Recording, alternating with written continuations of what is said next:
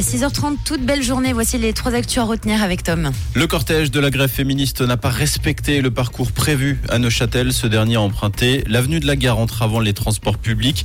Le ministère public pourrait toutefois décider de ne pas ouvrir d'action pénale. Grosse frayeur dans les airs pour la patrouille suisse. Deux avions sont entrés en contact hier dans le canton de Zug.